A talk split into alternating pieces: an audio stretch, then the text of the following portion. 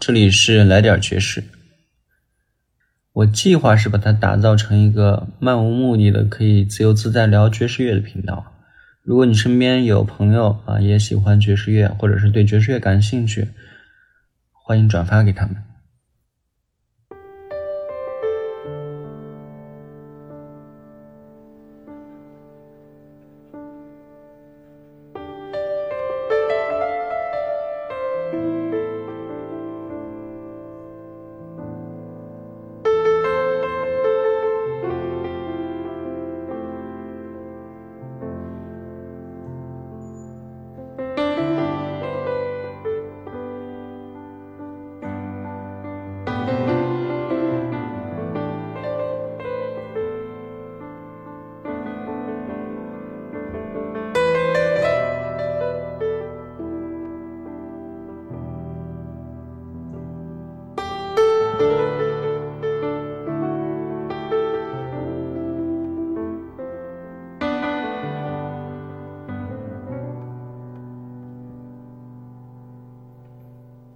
今天我们来聊一聊爵士音乐史上的一个大奇迹啊！它号称呢是爵士，不仅仅是爵士啊，应该是整个音乐史上不限于乐种，不管是古典还是爵士，还是流行，还是摇滚，还是什么的啊。但是摇滚其实用到钢琴不多，就是 anyway 了，就是在所有的不分门类的音乐专辑里面，钢琴独奏这个细分领域的销量冠军。总共卖了是四百多万张，这都是正版啊，要算上盗版更不止了。他当时的那个情景呢，简单来说就是 Keith Jarrett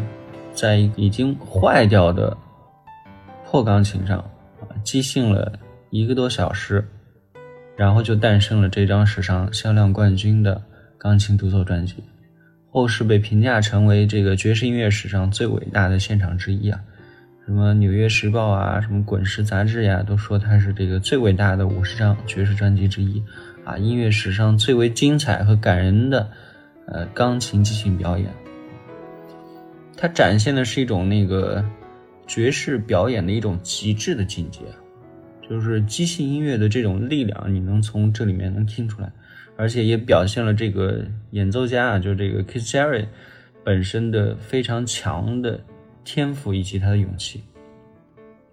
二零一一年的时候还入选了什么美国国家录音保存计划，很多同行像 J. Corea 还有那个 Bill Bruford 都是对这个作品就是大赞，非常喜欢。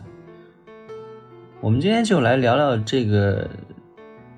大奇迹到底是怎么产生的呀？怎么诞生的呀？他其实前前后后碰到了非常多的困难和阻碍，理论上这个事儿就完不成了，但是最终不但完成了，还变成了一个爵士音乐史上的最杰出的表演之一那在正式聊这个主菜啊，就是演出当天的前前后后的细节之前，我们先来简单了解一下 Keith Jarrett 这个人吧。啊，很多人其实如果经常听爵士乐，肯定对他还是比较了解的，知名度还是非常高的一位演奏家。啊，很多人大概知道他是古典出身嘛，后来转的爵士。嗯，有这么一个前提啊，可以可以简单展开聊聊。他是那个美国白人啊，但他经常被人当成是黑人，不知道为什么，可能是因为造型啊，或者是因为爵士乐的缘故。Anyway。然后他出生在宾州的宾夕法尼亚州，然后在阿伦呃 Allen Town 啊这个地方，他很小的时候，大概是他自己回忆啊，说是大概三岁左右开始学琴，因为三岁的时候他发现自己有绝对音感啊 perfect pitch。其实他的年少的经历非常符合很多天才的这个经历，有三岁的时候发现自己有绝对音感。啊，在收音机上听了一些旋律之后呢，很快就能在家里的那个立式钢琴上，啊，一字不差的给它全弹出来。这个就很神呀！那立马家里肯定就安排他这个学音乐。五岁的时候还上电视啊，就是参加那个保罗·怀特曼的一个呃儿童真人秀节目。然后七岁算是他第一次登台吧，就是呃当时演了很多古典作品，像巴赫、啊莫扎特、贝多芬、呃圣桑等等。然后还演了自己两首自己原创的作品，这个其实跟那个很多就是西方的呃音乐环境里面，这古典乐的这个所谓的神童啊，他们出生的时候都是这样啊。像贝多芬第一次登台也是弹了好几首别人的作品，完了最后再弹两首自己的作品，好像也是这样。那后来呢，他父母呢就觉得，哎，这孩子确实有天分，所以就给他那个联系了老师，而且当时挑那个老师也比较好，是美国柯蒂斯音乐学院的一个老师。比较有名，但是他在爵士这块没没什么名气，所以我这儿就不专门提了。就这么学着古典音乐啊，一直到高中，他开始第一次接触到爵士乐。当时第一次接触是听那个 Dave Brubeck 他的作品。Dave Brubeck 呢是一个非常有创造性的大师，我觉得他是一个 fusion 大师吧，某种程度上，他很喜欢。把那个非洲的呀，还有南美的呀，一些不同地方的一些节奏，包括东方的一些东西加到爵士乐里面，然后非常极大的丰富了爵士乐的语言吧。然后从开始接触爵士乐开始呢，就是 Kiss 就非常的热爱爵士乐，就发现这个比古典更能够表达他自己，而且因为古典的限制很多，很多秩序，很多东西其实要求是非常高的。呃，那他自己来而言呢，他有很多自己想说的东西，想表达的东西。他发现爵士乐更符合他的这个特点，啊，所以他开始逐渐对爵士乐越来越有兴趣，有兴趣到一直到高中毕业的时候，本来呢他是有一个机会啊，是能够去巴黎跟随一个非常牛的呃女的音乐教育家啊，叫 Nadia Bounger 啊去学习的，但是他当时放弃这个机会，放弃这个 offer，没有去巴黎。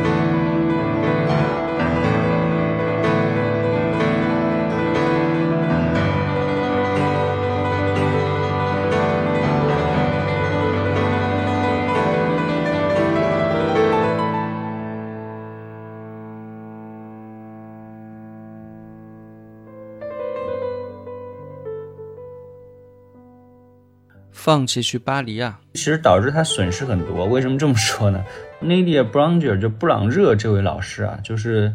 特别牛。怎么说呢？就是他，你从他的徒弟就知道了。他徒弟都有谁啊？他是基本上十九到二十世纪之交的那些呃大音乐家或者是大师，好多都是出自他的门下。嗯，比如说那个大钢琴家、指挥家巴伦博伊姆。啊，就是他的学生。然后那个，呃，极简主义的那个大师叫菲利普·格拉斯，也是他的学生。然后有一个非常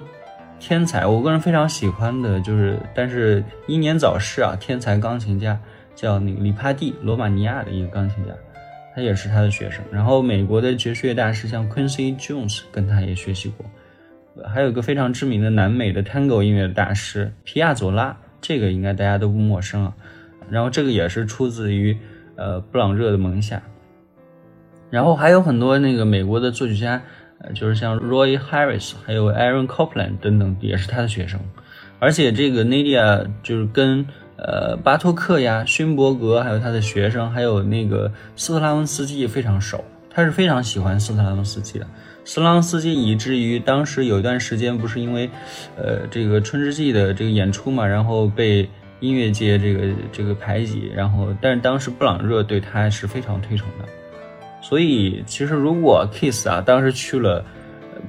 巴黎去跟他学，那说不定他也是成为名流青史的名流古典音乐史的这个大师了。当然，这个我们也不知道，这我们都不知道了啊！就谁知道后面会发生什么呢？总之，他没去，他没去之后，他去哪儿了呢？他是去了那个高中毕业之后呢，他去了伯克利音乐学院进修爵士乐，然后进修两年。那段时间呢，他在那个 cocktail bar 啊，去弹一些 piano bar 呀，cocktail bar 去弹一些 cocktail 的 piano，呃，就是那种 cocktail piano 是什么呢？就是那种你能在经常在酒吧呀、饭店呀，呃，这个，呃，这种游艇派对上能够就看到那些弹钢琴的那些人，有点类似于《La La Land》上面那个男主角刚开始啊，就是在酒吧谋生的时候啊，就那种弹那种很轻的那种音乐，啊，就是就如果别人想要呃点歌的话呢，他会把曲子写在餐巾纸上递给你，然后呃就是如果觉得你弹的不错呢，他可能会给你打赏，给你小费啊，就是大概是这种。这种音乐，他弹了一段时间，后来呢，他就开始进入自己的爵士乐职业生涯了。进入爵士乐职业生涯呢，是一开始是在六十年代初，刚开始呢，他就加入了非常牛的一个 Charles Lloyd 的乐团啊。当时而且认识了他的，应该是我觉得灵魂音乐上的灵魂好朋友啊，就是那个 Jack d e o n e 就是杰克德约翰内特，呃。为什么这么说呢？后面他俩就是还是一起去了 Miles Davis 乐团，然后后面他俩出来之后还一起组过其他的这个组合，就是基本上伴伴随着他的职业生涯，就是 Kiss 和 Jack 他俩哈。然后他在这个 Charles Lloyd 的这个乐团呢，其实也是做的非常不错的。呃，当时他们出过，我觉得我非常喜欢他们这个组合的一个专辑，就是那个 Forest Flower 啊，就一九六六年出的，就是算是六十年代。我觉得中期最佳的一张爵士乐专辑吧，而且那个时候你就听他的键盘，就是已经非常有，就是 Kiss 当时已经展现出非常强的这个即兴的能力了。不过还是因为音乐类型的原因，其实还是会限制在一些框架里面，跟他后期的作品差异还是比较大的。而且他们当时那个组合也很有名，就是一度其实也很火，然后呃经常去欧洲巡演什么的，就是记得在伦敦的时候还跟那个 Beatles 啊。就是一起还认识了，然后他们还是登过《时代》杂志等等啊，就是一段时间还是很牛的。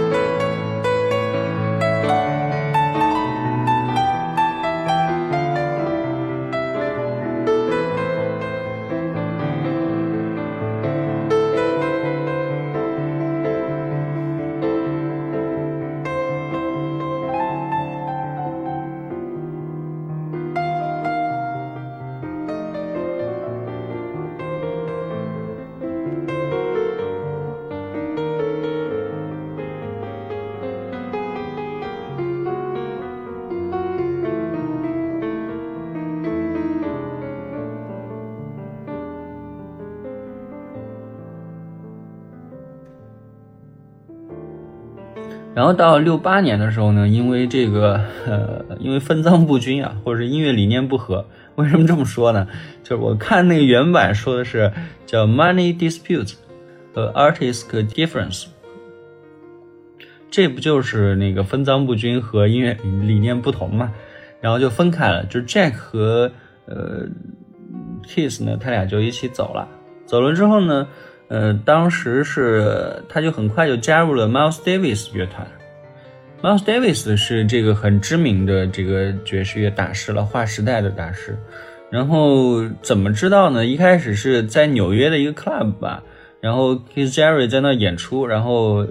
Miles 照就听到了，觉得这个人还不错，于是就问他你要不要加到我们乐团，然后他就来了。因为能加入 Miles Davis 嘛，就是他一直也是很崇拜，也很喜欢 Miles Davis 啊，所以就过来了。过来之后呢，一段时间他是跟那个谁，就是 Chick Corea，他俩轮班，就是都做 keyboard 啊，就是弹一些那个电子键盘啊，键盘或者是那个电电子琴，或者是那个电子管风琴啊等等。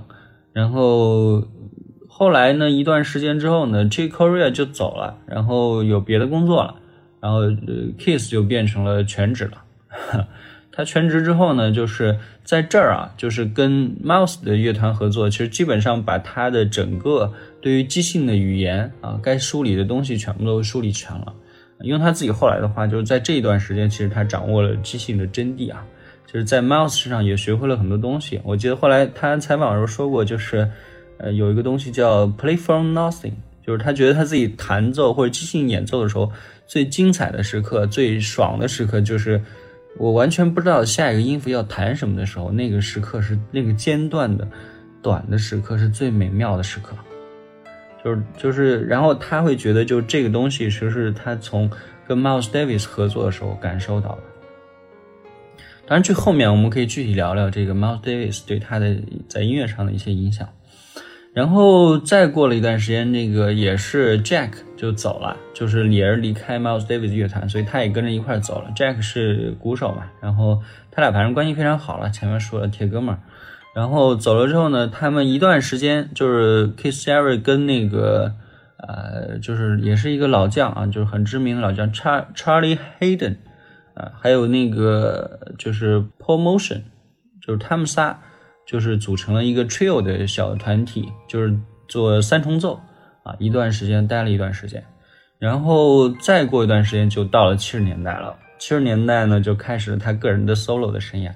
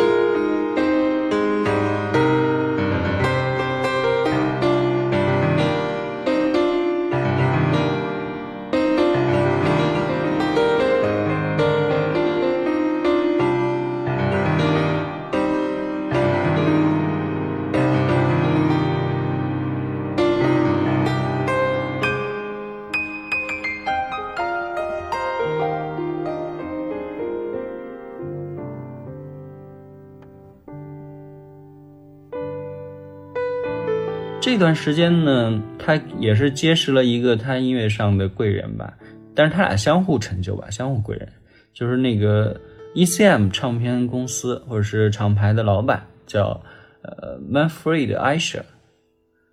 Manfred Eicher 呢，就是先介绍一下吧，就是我们这张专辑呢，就是我们今天聊的这张呃科恩音乐会的这张专辑呢，就是 ECM 发行的，然后。当时呢，Keith Jarrett 刚从 Miles Davis 乐团出来嘛，他搞的那个 Trio 是小团体嘛，那个也不是算是不算是全职的正规的工作，其实也是吃了上顿没下顿的。他那时候签了一唱片公司，是那个叫 Impulse 感叹号啊，Impulse 冲动加感叹号这个这个这个公司。呃，当时呢，他是想出那个钢琴独奏专辑的，但是他经纪人就觉得吧，这个年代其实你出钢琴独奏专辑就没什么人听了。公司也觉得，而而且你出的还是全即兴的，那很容易就演砸了，对吧？万一这个有什么不顺或者不好的，这个不就全砸了吗？所以这家公司呢一直都不愿意给他出。然后呢，这时候他认识了这个 ECM 公司，ECM 公司就是呃愿意出呀。然后那他们就很愉快的把这个独奏的这个版权，呃或者说这个资格发行资格就卖给了这个 ECM 公司。ECM 为什么愿意做？ECM 其实后来我不知道，就是如果有在听的当中有啊熟悉音乐厂牌的朋友，其实或许或多或少知道这家公司。它这后来是非常牛的一个爵士乐公司，他们跟非常多的大师都合作过，而且它的封面呀，它的整个音乐类型的选择呀，就是我觉得堪称是美学符号般的存在啊。这跟他的老板就 Manfred Eicher 这个人其实是离不开关系的。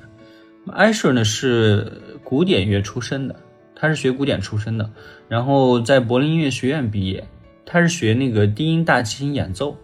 呃，他是这个专业的硕士，而且也是作曲系的硕士，所以他的古典功底其实是非常强的，啊，但是他同时非常喜欢爵士乐，也非常喜欢 contemporary music，就当时那个时代的同时代的其他的一些现代音乐，包括新世纪啊等等。所以他其实是包容性非常的强，只要是好的东西，他都愿意，啊，去去吸收去发展。这个是一般这个好公司啊，或者是好厂牌必备的一个能力啊。然后他们的 slogan 呢也很神，就是完全切中了我自己的审美点。他们他们的 slogan 是那个除寂静以外最美妙的声音。哇！我当时听到这个一下就击中我了，因为我一直觉得啊，就是音乐里面最美妙的那个点，我可以谈谈我个人的点，就是我欣赏音乐的时候最美妙的一个点是什么？你们知道吗？就是不管是什么音乐，古典音乐、爵士音乐，哪怕是流行音乐也好，就是你听完它之后吧，一段时间里面，整个空气也好，整个整个这个世界也好，就安静了，就非常宁静的安静了。就是你仿佛看到空气中有一个巨大的休止符挂在那儿，然后没有什么人打扰你，你就一你就可以充分的回味你刚刚听到那个东西，哇，那种感觉太爽了。所以如果我评价一个曲子好的话，通常我都会用这种方式来评价。我记得莫扎特还是谁以前也有过类似的这种说法，就是他说那个如果你想得到一段好的安静、好的寂静、好的 quiet。就你必须要有非常好的音乐，只有这个非常好的音乐奏完之后，这个非常好的、非常完美的安静，这个寂静才能够走出来。哇，这所以 ECM 这个厂牌我一直都非常喜欢。以后我们聊到其他的一些大师呀，可能也会包含跟他们厂牌合作的一些作品。那 Kiss Jerry 后来的这个职业生涯呢，就大概可以分成几段吧。就是先是 solo，跟那个 ECM 公司合作出各种 solo 专辑，然后一段时间他跟那个 Charlie Hayden，还有 Paul Motion，还有一个萨克斯手叫 Dewey Redman 啊，这几个后来都是很牛的大师，他们一起合作一个叫 American Quartet，就是美国四重奏。然后完了之后呢，他还跟那个就是他的老伙计啊 Jack。Jack Dale 还有那个 Gary Peacock，他们合作了一个叫 Standard Trio，就是一起去合作做三重奏，就是演奏各种 Standard 爵士标准曲啊。这个就是爵士乐的很多那个老的流行歌曲啊，啊，就是慢慢就形成了一个固定的这个标准曲式，然后很多爵士乐手都是在这些曲式上去做不同的即兴啊等等。那他出了一个这个，他们出了好几张这个标准曲的专辑，其实质量非常高，也可以听一听。然后呢，就是从七十年代开始，其实 Kiss 也没有完全放弃古典音乐，他自己个人在古典音乐方面也做了很多努力和尝试。这个我们在最后节目结尾的时候考虑，可能那个就作为小甜点跟大家分享一下，说一下他在古典音乐方面的一些成就吧。OK。然后，那我们就进入到正题，就聊一聊，嗯，就是科隆音乐会啊是怎么这个前后当当天的这个相关的故事啊，就揭秘一下。这个其实，在二零一一年的 BBC 有一个节目叫 For One Night Only，这个节目里面其实就披露了当时很多这个一手的信息啊，就是他们采访了这个很多这个相关的人士，然后汇集了一些信息，把当天那个现场大概还原了一下什么情况。呃，就是当时其实是确实是遇到很多问题和状况，最大的问题和挑战就是在于这个钢琴啊，当然其实还有其他的一些问题，我们可以展开聊聊。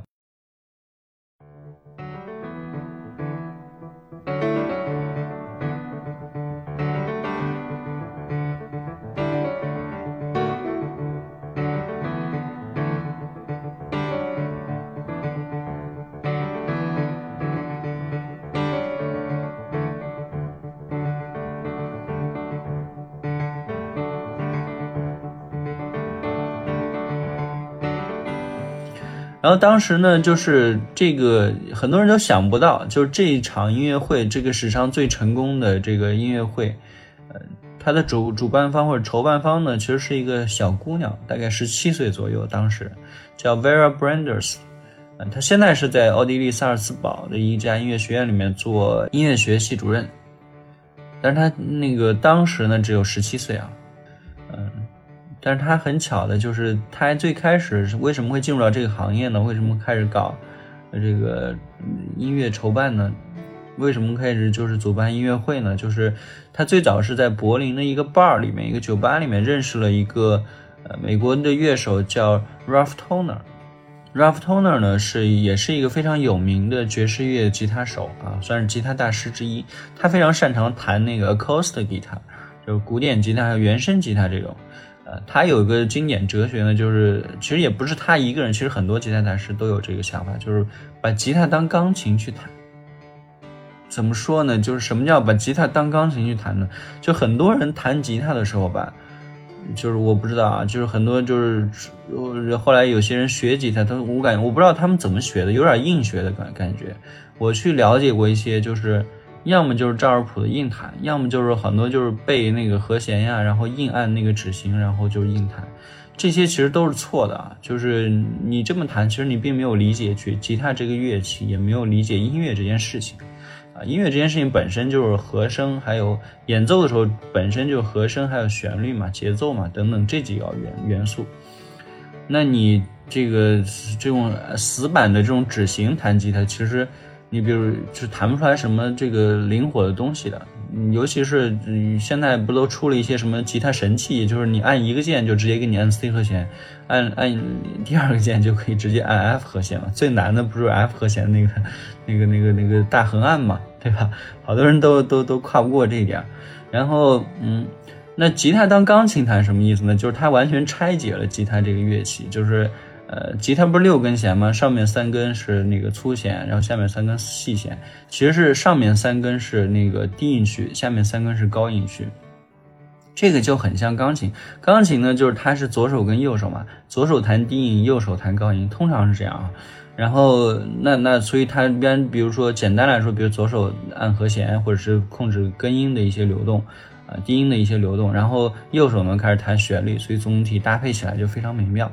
啊，所以那很多吉他大师啊，就是他的技术到位之后呢，他是这么考虑的，就是我会用大拇指或者用其他的手指来控制上面三根弦，就是低音区，然后再用其他手指来控制这个高音区，这样我就可以在一边弹奏高音的一些旋律的同时，我又可以用低音来来构建相应的一些和弦，跟我的旋律配起来，然后同时呢，而且保持低音的这种流动。跟你那个按死了那个，比如说按死了 C 和弦，就你那个手型是不动的那个那个那个根音肯定是完全就死掉的嘛，就不动的嘛。但是它那个如果灵活的走起来的话，整个呃吉他的那个听法听起来就非常像呃非常像钢琴啊，就是他这个思路是按照钢琴来的，就是也就是所谓的就是把吉他当钢琴来弹啊。不好意思，不好意思，聊的有点差了啊，聊的有点多，咱们接着聊回来啊，就是呃，那那个 Vera My Branders 呢，就给这个 Ralph Toner 就当时就呃说我是可以给你办个音乐会，然后那 Ralph 就说那那行啊，试试吧。然后他们就办了一下，其实当时 Vera 自己也不知道，就到底行不行。然后呢，但是他就办了，然后结果还大获成功，而不是不是一般的宠还很成功，就是其实规模也挺大，而且很多人都来了，反响非常好啊，所以这就给了 Vera 非常大的自信，他就觉得哎，我在这方面好像还确实这个有点能力哈，所以他就开始就是弄了。一系列的这个叫 New Jazz 系列的音乐会，举办了一系列，而且都大获成功，所以让他当时在圈内呢算是小有名气，在欧洲这个爵士音乐圈。然后，所以当那个 Kiss 啊，当时从呃美国到欧洲去巡演的时候吧，就是他的经纪人呢就联系上了这个 Vera。然后当时你想啊，Kiss 是从那个 Miles Davis 乐团，之前又是呃 Charles Lloyd，就这些都是大师的这个乐团里面出来嘛，所以而且当时已经是比较小有名气了，在欧洲，所以那能够接下他的演出，那对威尔来说也是一个里程碑式的吧，所以他是呃很当下就应承下了，就是哎我肯定可以没问题到科隆来办演出。啊，我来帮你们找最好的场所，给你最好的设备，给你调足够多的人。啊，这个一定让你们演出顺利啊！然后呢，当时呢就接下了这个演出，接下演出之后呢，确实他也做到了，他找了一个很好的场地，就当时应该是整个科隆市最好的场地了，就是他找的是科隆歌剧院。啊，就是就是平时是歌剧演奏歌剧的场所，所以那你想那个环境肯定非常好呀，整个环境整个建筑的构造都是木质结构，然后声音的这种效果非常的好。事后我们在专辑里面听起来确实也是非常的好。他当时呢跟人家歌剧院磨了半天，最终人家说那个呃就定了一个时间，就是礼拜五晚上的十一点啊，就是礼拜五他们就下班了嘛，礼拜五晚上他们本来前面是有一场歌剧演出，然后演出完了之后呢就是。呃，派一个人跟他们接应一下，然后把舞台布置一下，然后十一点钟让那个观众进来，呃，开始听。而且当时他那个票总共是应该是邀请了一千，不是邀请了，就是他那个票当时卖了一千四百多张，就是总共是一千四百多人来看。你想这么大的一个规模，这个放在现在其实也挺大的了，就是作为爵士音乐会来说。然后主要参加的人呢，或者说我们后面会聊到主要的人员，就是一个就是 Kiss，还有 Manfred Asher，就是他俩一起过来的，就是 ECM 的这个前面提到这个老板，他俩一起过来的。然后当时用的设备呢，就是原定的设备啊，是一架这个贝森朵夫二九零 Imperial 的演奏用的这种演奏会专用的大钢琴。当时在科隆市啊，就是全市有且仅有两台啊，这个歌剧院就刚好有一台啊。所以就是本来这个事儿呢也就搞定了，就是呃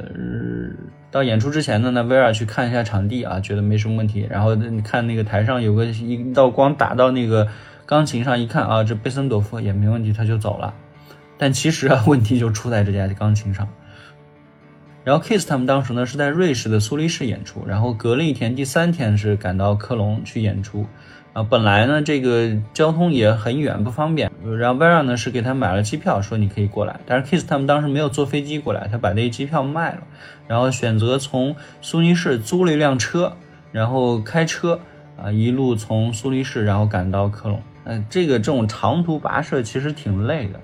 对吧？你如果自己做过这种长途旅行，坐这种车，不管是这个小车还是大车，反正都是非常累的。所以他到那儿的时候，其实已经非常累了。而且啊，好死不死啊！等他们很累的赶到现场的时候呢，呃，去一检查现场，然后检查那个钢琴，就是艾 r 跟那个 Jerry 他俩呢，就是走上去之后一看，呃，试了一下琴，试几下之后绕着舞台走了一圈，然后默默的走回来，然后跟那个威尔说，啊，今天演出演不了，琴不行，坏掉了。这个琴当时什么问题呢？就是怎么回事呢？就是本来呢，他们。呃，那天晚上演出之前不是有一个呃歌剧院的这个歌剧演出嘛？啊，但是那个歌剧演出取消了，取消呢？你想礼拜五嘛？那德国人呢？一看礼拜五这晚上也没什么事儿了，他们就提前下班了。工作人员就提前下班。本来应该是有一个人在那儿交接的，呃，就是等那个歌剧演出结束之后，然后找几人工人去琴房搬一个钢琴过来，把舞台布置好，然后把钥匙给你们，然后他就走了。就是正常应该是这样的。但是因为那天前面那个演出就结束了，所以人家不可能等你等到十一点嘛，人家就自己下班就回家或者是度假去了，反正就周末去了。然后呢，就没有人，就搬琴的工人来了之后呢，发现这个没有人跟他们接应啊，就是不知道该搬什么，他们就去库房啊，一看这有一架，说是贝森朵夫，他就搬过来了。但其实他搬过来那那一架琴呢，肯定是搬错了嘛，那是一架小的贝森朵夫，它不是那个呃，就是演出用的这种琴，而且当时呢，这个琴就是它的音准也是完全坏掉了，然后它那个踏板呢还卡住了。然后中央的几个黑键呢是非常的，就是据说是不能用了，呃，弹不出来了，弹不出声音了，所以这一下就给 Vera 急了呀。然后 这怎么办呀？这好不容易把人弄来，而且一千一千四百人这个票都已经卖出去了，你这时候说取消也不合适呀，对吧？然后据说反正那天就是吃饭什么的也不是很开心啊，就整个就是场面就很难，就一度这个演出肯定就得取消了啊，然后。因为刚刚不是说了嘛，他们全市是有且仅有两台贝森朵夫嘛，所以呢，当时威尔就充分发挥了所有的资源，准备借调第二台那个贝森朵夫过来。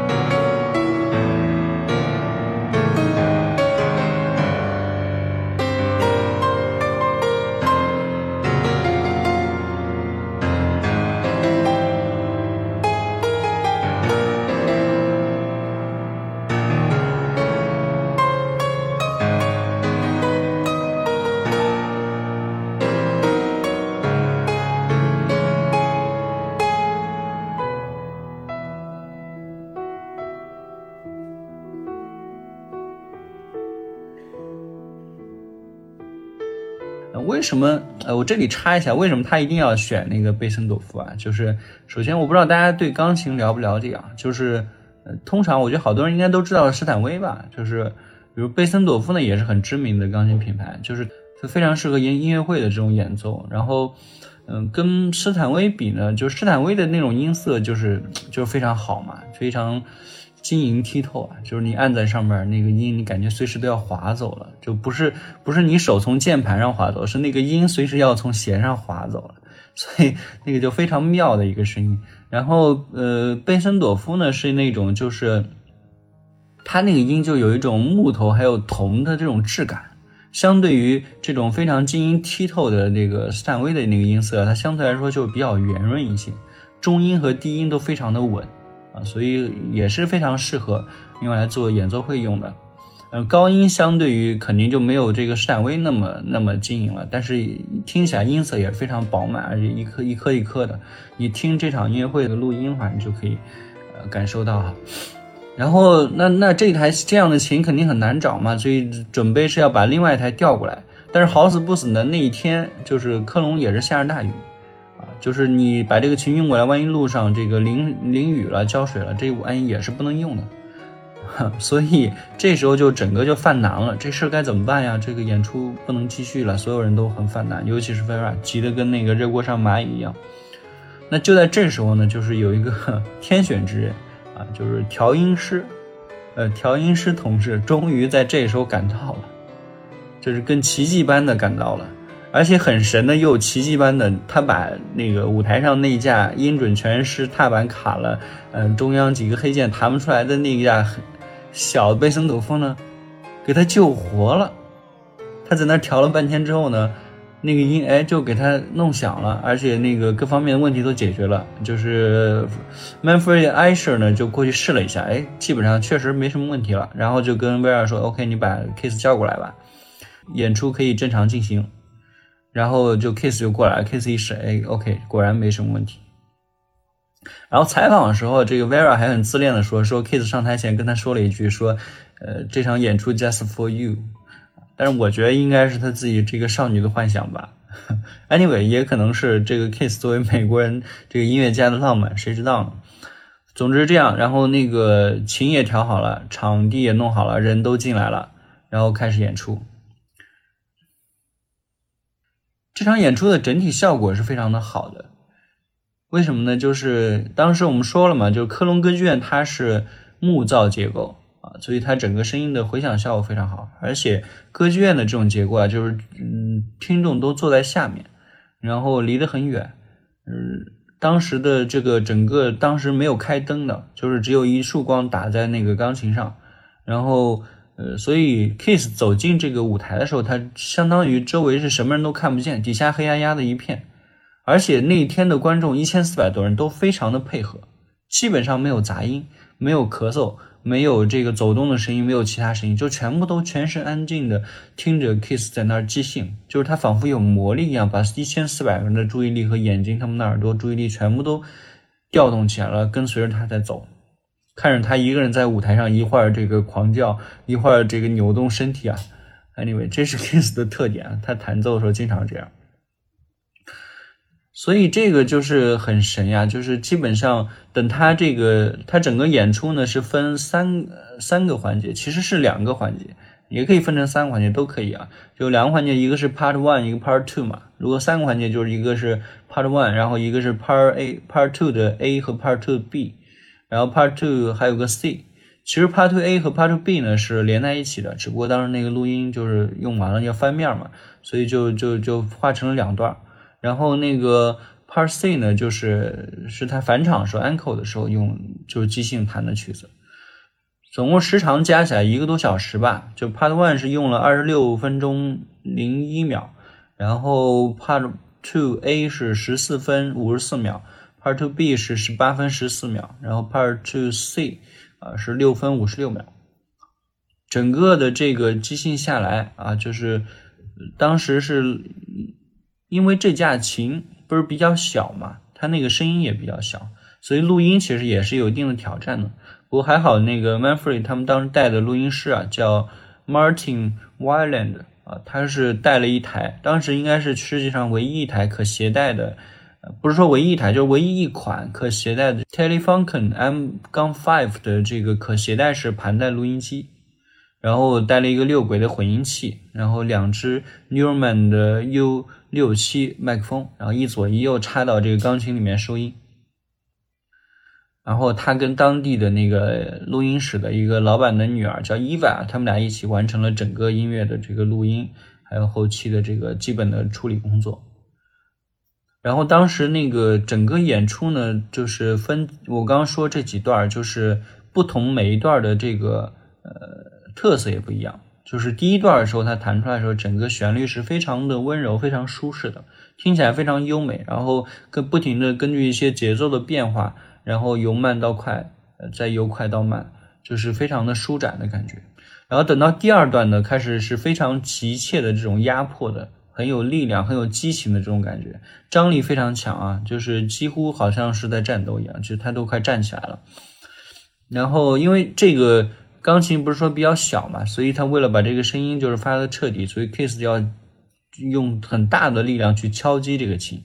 啊，所以这也是可能他这个在不同阶段，这个进音乐会进程的不同阶段，开始展现出不同的这个姿态的感觉。然后到 Part Two B 呢，是整个一段探索的过程。我个人非常喜欢这段。然后就是他试用了试了很多旋律，试了很多这个不同的构建和声的方法，然后构建旋律的方法。到 Part C 的时候也是非常自由、非常流畅的一种感觉。所以整个演出算是非常成功了。就是当时那些听众听完，根据那个现场的这些听众回忆，就是说听完之后很多年他都不敢再去听那个录音，呃，因为他会觉得这会破坏他的第一手记忆。然后就当时太妙了，太美妙了，就是只有一束光打在 Kiss 身上，他在舞台上就肆意的发挥着他的才华，纯即兴，没有演出，呃，没有排练，没有乐谱。啊，没有事先的任何这个策划啊，他就坐在那儿，就是放心的把自己内心的乐思啊，就是就是不停的释放出来，这个让这个听众觉得啊太迷人了这种感觉，所以听众的反馈都是极好的。当时听过这场音乐会的人，当然现在我们从这个录音上听起来也是反馈极好。不过呢，有他命途多舛，还还还有一点就是体现在，就是一度啊，就是演出完了之后，Kiss 呢是想把这个录音带给销毁的，啊，有很多原因说法这种流传啊，有人说是因为呃这个 Kiss 觉得呃这个这个当天状态不是很好，那么远过来吃饭吃的也没吃饱，然后那个琴又有问题，所以其实弹出来这个效果其实并不好，应该把它销毁掉。啊，也有说法是说，Kiss 觉得这个就是这种即兴出来的音乐啊，它是神来一笔啊，就是有的时候来完之后，就你没法重复，没法第二次弹，所以你把它录出来之后，万一以后人家让我接着弹，我弹不出来了呀，所以他就就拒绝这个，就是把它发行出来，就想把这个录音带给销毁了。但是还好还好啊，有这个 ECM 的这个老板 Manfred Eicher 啊，就是他是用他这个。超高强的审美啊，就觉得这个非常好，这个这场专辑、这场音乐会非常好，所以一定要坚持把它发行。所以到一九七五年的时候，正式发行了这张《c o n Concert》的这个 album。发行出来之后呢，一段时间还没有特别火，但是逐渐的，就是随着听了这个曲子的人。啊，就开始就是一个传一个，一个接一个，不停的宣传，包括这个大师他们自己去去推广，然后就这个曲子会越来越火，越来就听的人越来越多，越来越多，所以就是它的销量也越来越好，逐渐成为了音乐史上，就应该就是全音乐史上钢琴独奏专辑这个门类里面啊，就是一直到现在还是一个销售记录、销售冠军的存在。啊，聊了这么久，有点累了。我想大家听了这么久，可能也比较累了。那我们听点音乐吧。我们听长一点前面是把 Part One 和 Part Two 的 A 部分，就是作为 BGM 放了，然后中间节选了一些小小的片段，也给出来大家听一听。那到这儿呢，我们把 Part Two B 环节就是完整的放出来吧。这个环节我非常喜欢的，也是我最喜欢的一个段落。啊，所以拿出来跟大家分享一下，我也休息休息，你们也休息休息。然后听完这段之后，大概十几分钟吧，我们再接着聊后边的，就是哪些人对 Kiss 有影响啊，以及还有他在古典乐方面等等啊，到时候还想补补充一点东西，好吧？那大家一起欣赏科隆音乐会 Part Two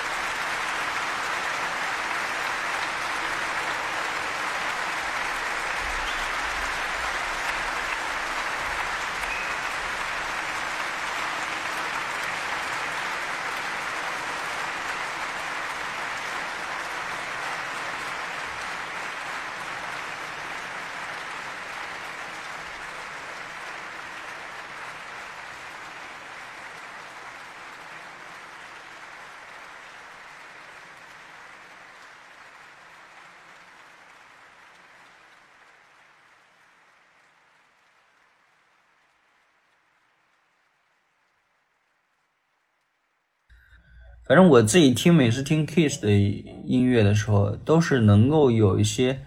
就捕捉出来一些痕迹的。我自己觉得，反正他的一整套这三段，这个或者说两段吧，就 Part One、Part Two 这两段，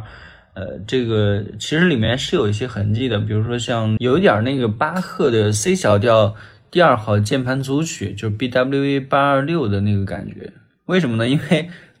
他不是在弹的时候，你能听到他不是哼哼的这个声音嘛，包括喊出来那个声音嘛，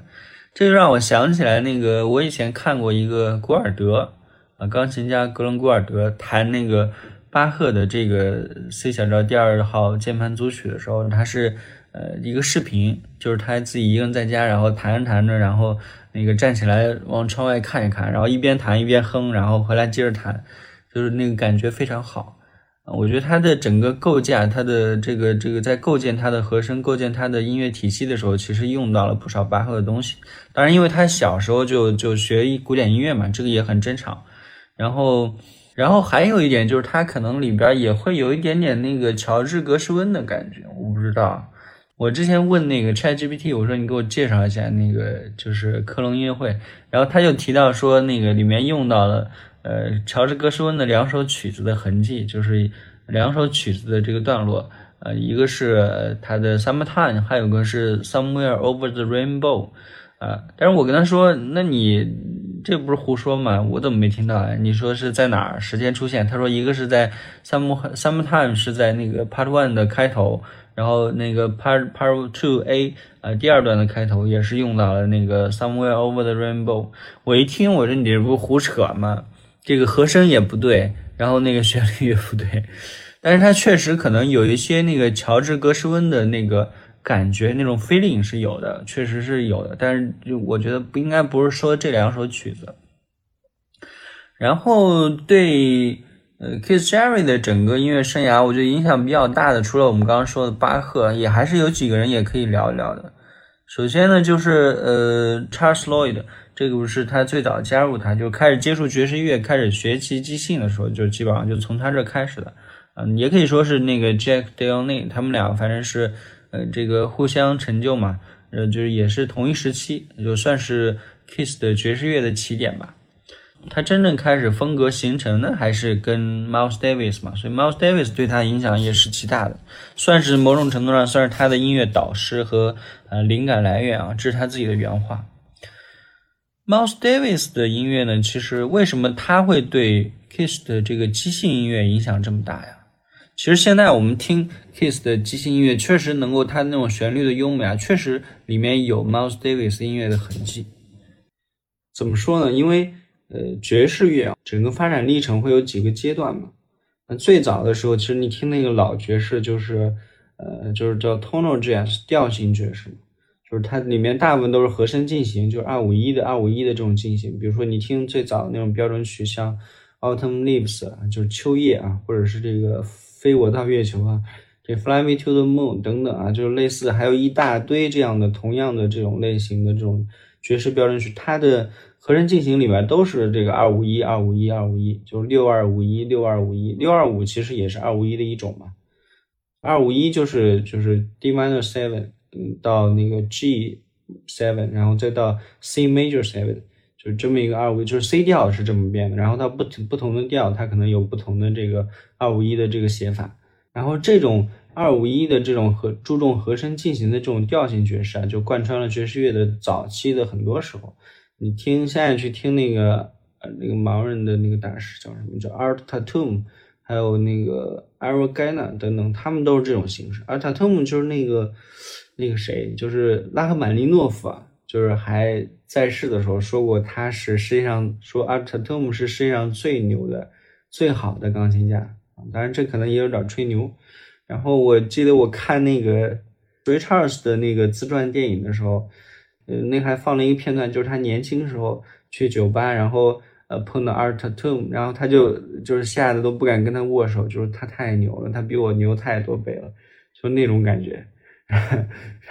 我怎么好意思去跟他打招呼呀？就就是那种感觉，所以是很牛的。然后同时期还有那个的个大跨度钢琴家，就 a r o g a n a 就等等啊，他们都是很很有名的这个早期的爵士钢琴家。他们弹的音乐大部分都是这个，就是 tonal jazz 调性爵士。然后等到后来，那个查理·帕克不是出了那个 bebop 嘛，然后就开始是另外一套。然后到，但是对调性的影响其实没那么大。对调性的影响最大就是后来这个 John Coltrane 他搞了一个客串进行，嗯，就是客串变化 giant steps，这个就是把整个调性爵士啊就变成了这个多调性，叫呃 tonal jazz 变成 multi-tonal jazz。这个怎么说呢？就是很，就是他把原来，比如说你一个曲子只有一个调，但是你到我这之后呢，我一下把你变成了这个三个调，在三个主调之间不停的循环。这也是为什么很多人说这个约翰科川的音乐，John Coltrane 的音乐有神性在里面。为什么这么说？因为它是符合那个基督教的三位一体这种说法啊，所以是这，所以是这么一个原因。但是你想具体解释为什么这个约翰科川的这个。这个这个 Jan Steps，或者是说这个客串变换啊，这个为什么是是这样的？这个，那就得单开一个节目了，这得聊一个小时，而且得是那种乐理非常强的人啊才能听懂，否则的话听听你肯定就睡不睡着了。所以这我就不展开讲了。然后我们接着说，就 tonal，就是爵士从 tonal jazz 变成 multi tonal jazz 之后，然后再往下一步呢，就是那个。Miles Davis 了，Miles Davis 呢是发明了一个，就是或者说创造了一个叫这个调式爵士，或者叫它英文叫 Modal Jazz。这个怎么说呢？就是在因为到了 Charlie Parker，包括到那个 John Coltrane 时代，就是整个爵士乐就从最开始的那个就慢慢发展成了越来越复杂的和声进行，越来越复杂的这个音阶啊、节奏等等，就是会让。呃，整个就是越来越复杂，让很多人就离这个普通人的这种听感越来越远了。那这个时候，Miles Davis 做了一件事呢，他就呃，就是完全放开了，或者说避免了和弦进行这件事情。他是摆脱了这个和弦的功能束缚，因为你如果用和声进行的话，你就得去呃，去去去去构造一个紧张，然后再去用其他的和声来解决掉这个紧张。这个就是和声的功能嘛，它是完全。抛开了这些东西之后呢，就是用音阶的流动来代替上面的这些这些和声方面的功能，就是所以它的音乐非常的听起来就非常的自由，就是你可以听到音符是横向像线一样自己在穿来穿去的，而不像其他的有很多这个他们的音乐就是你听起来就是就是和声咣咣咣就注视和声在那砸来砸去的，啊，就是那个那个听起来的感觉是完全不一样的。而且它的旋律的优美度啊，非常的高。这个其实也是 Kiss Jerry，我觉得在这一段时间之后吧，他就，呃，后面他为什么他的旋律那么好？一方面是古典的原因，另一方面也是就是跟那个 Miles Davis 合作时间长的原因。然后还有谁对他影响比较大？就是我觉得可以提的有还有两个人吧，一个是那个 Bill Evans，还有是 Ornette Coleman。呃，Ornette Coleman 是那个自由爵士的大师嘛。这个他对即兴肯定是非常深的，而且他跟那个 Keith Jarrett 他们还一起合作过，所以算是比较熟的，所以对他肯定有影响。呃，不过我记得 Keith 聊到他的时候说过一个笑话，就是说因为 Keith 不是老被人当成黑人嘛，然后那个有一回他们在后台，那个 Oni Coleman 就跟他说，就是 Keith 你得抓紧时间了，你得抓紧变成一个黑人。啊，你只有变成黑人了，就是那意思，潜在意思可能是，就是你只有变成黑人了，你才能那个真正越来越靠近爵士乐的真谛啊之类的。然后 Kiss 就点头说啊，对对对，我正在努力，我正在往这方向走。但是 Kiss 是白人啊，这这很多有时候看照片看不出来，因为黑白照片。然后，但他确实是白人啊，但是他经常被别人当成黑人。然后，呃，到那个 Bill Evans，Bill Evans 呢，就是。反正我第一次听 Kiss Jarrett 的时候，我就觉得他非常像 Bill Evans，就是尤其是一开始，就是前面就他还没有站起来，没有喊，没有没有剧烈的敲钢琴，没有这个扭动的时候，它非常像，Kiss Jarrett，那个 Kiss Jarrett 非常像 Bill Evans。嗯，因为 Bill Evans 呀，他是那种，如果你看过他的演出，就是我觉得听 Bill Evans，你光听他声音不够，你得看他的那个视频，就是他是。非常的安静，非常的 gentleman，然后这个梳洗穿戴非常整齐，然后西装革履，小油头梳着啊，然后非常安静的坐在那儿，就没有没有表情，然后也没有声音，没有多余的声音，就坐在那儿。然后其他听众也非常安静的，就是坐在下面看他，就等着他弹。所以他整个给人一种就是他的旋律当然非常的抒情柔美，非常的漂亮，里面用了很多德彪西式的这种和声啊。但是它最大的给我特点就是它充满了内内省的感觉，就是他的整个舞台形象还有他的演奏态度都是给人一种非常安静、非常内省的这种姿态。嗯，Keith Jarrett 在他职业生涯的早期啊，就很早就开始模仿 Bill Evans。就不管是这个即兴时候的状态、演奏的舞台形象，还是他的这种对于和声啊，还有节奏方面的一些东西，都是有有模仿 Bill Evans 的特点，这是他自己也承认过的。而且就是他会觉得，就这种安静的这种姿态啊，就是很能够符合，就是他就是想要把内心深处的这种情感，还有自己对音乐的思考表达出来的这种这种这种需要。就非常，因为你你用在这种状态下，你是很容易把自己内在的一些很深度的东西调出来的。然后，当然调出来之后啊，就是 Bill Evans 是非常内敛的，就是很内敛的、很平静的弹完了整首曲子。然后那个呃，Kiss Jarrett 呢，可能有时候他就没法那么平静，他一旦调出来之后，整个人就充满激情，然后就在舞台上喊叫，或者是这个扭动身体啊，或者是剧烈的敲击钢琴。有解释说呢，是因为 Kiss Jarrett 是呃有那个肌肉疲劳综合症啊，还是什么抽搐综合症，所以他一旦到了那个特别兴奋的时候吧，他的有些肌肉他就控制不好，所以就不由自主的会扭曲起来。然后因为演出的时候非常投入嘛，所以有时候喊出声儿，就像那个呃古尔德似的，有时候哼出来或者喊出来，这个我觉得也可以理解，而且也是作为。呃，这个观众来说，其实能够看到艺术家在上面有一些这个不一样的表演，其实也是很新鲜的。而且关键是他弹的确实好呀。那后来有很多这个不入流的垃圾啊，这些这些这个模仿者啊，就是开始学他一样在舞台上发疯，但是那个弹出来的东西跟狗屎一样，不配啊，学不到他的本事，然后学到了他的一些毛病。我觉得 这个啊，不屑一顾啊，不不值得一提。那这些呢，就是以上我们说的，就是对 Keith Jarrett 可能会比较有影响的一些音乐家，嗯，跟他会比较像的音乐家，我觉得也是有不少的爵士圈。首先就是这种从古典啊转到爵士的这种，然后成为爵士大师的，呃，这一条线其实有不少人。就首先是像那个 Bill Evans 第一个嘛，完了之后是那个 Keith Jarrett，到再后面下一代是那个谁，Brad m e l d o。他也是这个很典型的从古典转型到爵士的，因为你听他那个旋律啊，就非常的美，然后呃，整个的那个爬音的特点非常像，非常有古典的色彩。为什么这么说呢？就是我以前听过一个那个王羽佳，我非常喜欢王羽佳，但是王羽佳有一次弹那个爵士，然后你听他那个爬音吧，他那个节奏处理就怎么听就是古典的那个那一套法。那套处理方法就跟爵士啊，就真的是老差那点味儿了。其实他应该，我相信乐谱上的那个声音的那个感觉，他应该全部都弹出来了。但是距离真正的爵士，爵士总是要差一点点啊，就它是一个流动的状态啊，这跟古典那个完全严格限制的这个完全是感觉是不一样的啊。但是那个 Brad Meldon 确实处理的非常好的。然后再新一代的这种钢琴家就是那个谁。我非常喜欢的就是日本的那个上原广美啊，就是他是非常棒，我觉得充满了活力，然后非常有那个创造精神，而且技术也是非常的好。他他就是那个东京奥运会的时候嘛，在那个开幕式上演出的啊。但是这个很多这个不懂音乐的人就是一顿批评，但是其实那一场演出我觉得是还是很成功的，就是看起来非常的精彩，而且他也完全撒开了玩。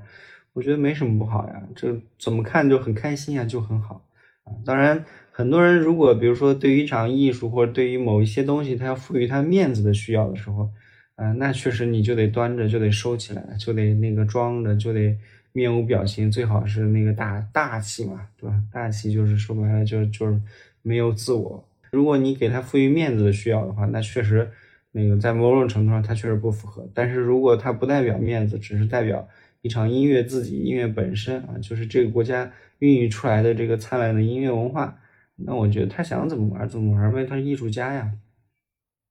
Anyway，然后另一条线就是跟他比较像的这种，就是我觉得综合了很多不同类型的这种音乐，就是钢琴家的话，像那个 Herbie Hancock 啊，他也是非常棒的一个，就是就是爵士音乐家。我觉得风格上有一点点像，但是又不完全像。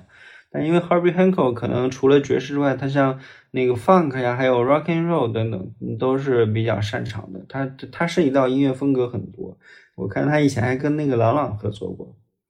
然后还有就是那个 Chick Corea，这个我们之前说过，他这个很遗憾去年去世了。但是 Chick Corea 的这个，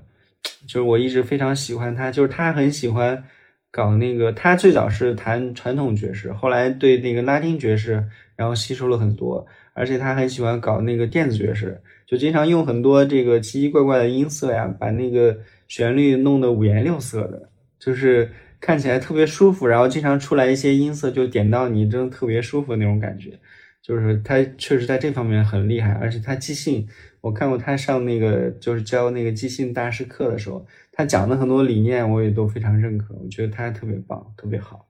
然后对，但是他跟那个 Kiss 也有个很大的不一样，就是 Kiss 啊，你别看他早年的时候也是在 Miles Davis 乐团弹那个电子琴的啊，后来。嗯，这个他越到晚年，对那个电子音乐，或者是电子声音乐器等等，就非常的排斥啊。所以这一点上，我觉得就很容易把他跟那个 Chick Corea 区分开吧，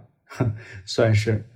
他们都跟那个就我觉得跟 Kiss Jerry 会有一些关系，然后有一些关联吧，然后也有一些相似，但是也有一些各有特色，都不一样。那 OK，那节目的结尾还有一个呃。餐后甜点啊，就是咱们聊一下这个 k i z a r 在古典音乐方面的成就。他我们前面说了，他小时候嘛是跟着那个呃克里斯的老师去学古典音乐嘛，他弹了很多巴赫、莫扎特啊、圣桑的作品。他个人采访的时候说，他非常喜欢巴赫，啊，还喜欢老肖啊、肖斯塔科维奇啊，嗯，所以他在后来呢，就是七十年代跟 E.C.M 的时候，也是合作了好多那个。呃，古典方面的这个音乐作品，包括还录了一些巴赫呀、老肖，还有阿沃帕特啊，我不知道大家知不知道，就是录录一些他们的作品。呃，阿沃帕特呢，他有一个非常经典的代表作叫那个《镜中之镜》啊，就是我在我另外一档节目，就是做聊古典乐的节目里面，在聊到现代音乐的时候，还专门放了这种作品。这个作为很多影视剧的配乐啊，就是它很有特色，就很像。跟那个德彪西似的，就是这种音乐吧，你一弹出来之后，就只是你的了。就别人再想弹类似的风格，别人一听就是啊，模仿你的。就他的这种音乐风格处理的也是很有特色。Anyway，然后他嗯，Keith Jarrett 呢，就是后来还跟七十年代之后呢，还跟很多这种小型的室内乐团啊，搞了很多古典音乐的创作还有演出。呃，他也尝试跟一些大一些的乐团，像什么新日本。爱乐交响乐团啊，就是小泽征尔是这家乐团的这个荣誉指挥啊，然后还有那个布鲁克林爱乐乐团等等啊，就合作过很多新的作品。我在那个 YouTube 上还看到过，呃，Keith Jarrett 跟另外一个钢琴家忘了叫什么名字了，他们俩一起弹那个莫扎特的双钢，就是那时候 Keith Jarrett 明显很年轻啊，呃，留着一头蓬松的这个头发，然后。呃，但弹的还是非常不错的，我觉得。但是相比于这种一流的这种一线的这种钢琴家弹莫扎特的，我觉得还是会稍微差一些些啊。虽然他的那个维基百科介绍说他是世界上最好的古典乐演奏家或者古典音乐钢琴家之一，但是我觉得可能还差一些。然后有一些人说他是最好的古典音乐演奏家，原因呢是因为他可能也拿过一些大奖，他觉得哎这个可以说明他的地位，比如说他拿过那个。就是音乐界诺贝尔奖，就那个叫什么 Polar Music Prize，就北极星还是什么普，中文叫普拉音乐奖啊，就是一百万瑞典克朗的这个奖金啊，就是差不多十五万美刀吧。然后还有他还拿过那个丹麦的最高音乐奖，叫那个 Leonie Sony 音乐奖啊，就是索尼音乐奖。然后为什么这么说呢？因为这俩奖吧，曾经都颁给过就是古典音乐大师。你像那个。前面说那个普拉音乐奖，他是颁给过那个布列兹，还有嗯，就是罗斯托波维奇，就是大提琴演奏家嘛。然后呃，索林奖呢，他以前还颁给过，第一次颁奖的时候就颁给了那个斯特拉文斯基啊，所以很多人就觉得，你看这俩奖都是颁给很牛逼的古典音乐家才能领的。但其实不一，其实不是啊，就这俩奖都是很综合的，他们都是颁给 contemporary music，就是就是同时代的，就就是综合的音乐类型的都可以颁。你像那个呃普拉音乐奖呢，其实还颁给过很多爵士乐，像那个 Quincy Jones，就还有那个 D.C. Gillespie，他也拿过的。然后还有像什么其他流行乐，像什么 Bob Dylan 啊，还有那个保罗啊，就是 Paul，就是 Beatles 里面那个保罗。保罗·麦卡特尼嘛，然后还有那个摇滚乐的那个齐柏林飞艇，就是他们也是领过这个普拉音乐奖的。所以你说这一奖是是是颁给古典乐，这有点扯了吧？就基本上他应该是，只要你是音你在你那个音乐成就里面非常成就非常大的，能够被他们注意到，可能都是有机会获奖的。然后那个索尼奖以前也还颁给过 Miles Davis，所以。我觉得这俩奖吧都不算是古典方面的说服力。如果你什么时候真的拿到那个古典音乐界的大奖的话，那我还真承认你。所以你要让我说 k i z a r i 在古典方面到底怎么样，我觉得就是我就狠一点，我就觉得他是外行看起来他的古典音乐的这个成就应该很大的感觉啊。但是真正在狭窄的古典音乐圈里啊，就是他其实并没有打入那个世界内部啊。他基本上是用了很多古典音乐的元素，然后在爵士用在爵士音乐上，然后然后取得了在他那个领域里面几乎最高的一个成就，这个其实已经非常非常牛逼了。然后当然他的古典音乐演奏肯定已经超过了呃市面上大部分的演奏家啊。当然我说的可能是跟一些很顶尖的那种拔尖的大师比啊，如果不跟他们比的话，他他其实应该还是非常有竞争力的啊。总之反正我也是非常喜欢他，所以。我只是刻薄了 评价了一下他在古典音乐方面的成就罢了。Anyway，啊，OK，一口气聊了好多呀。那节目的结尾，我们来听一段他的那个 Part C 吧，就到这个时候了，然后给大家放一下，希望你们喜欢。那就先这样，祝你们生活愉快。然后最后还要说的就是，感谢你把这档播客分享给你身边爱爵士乐的朋友啊！我希望是能把爵士变成一种生活方式吧，让我们这个频道变成一个可以自由自在、敞开了聊爵士乐的频道。我们欢迎所有爱爵士乐以及所有对爵士乐可能会感兴趣的朋友加入我们。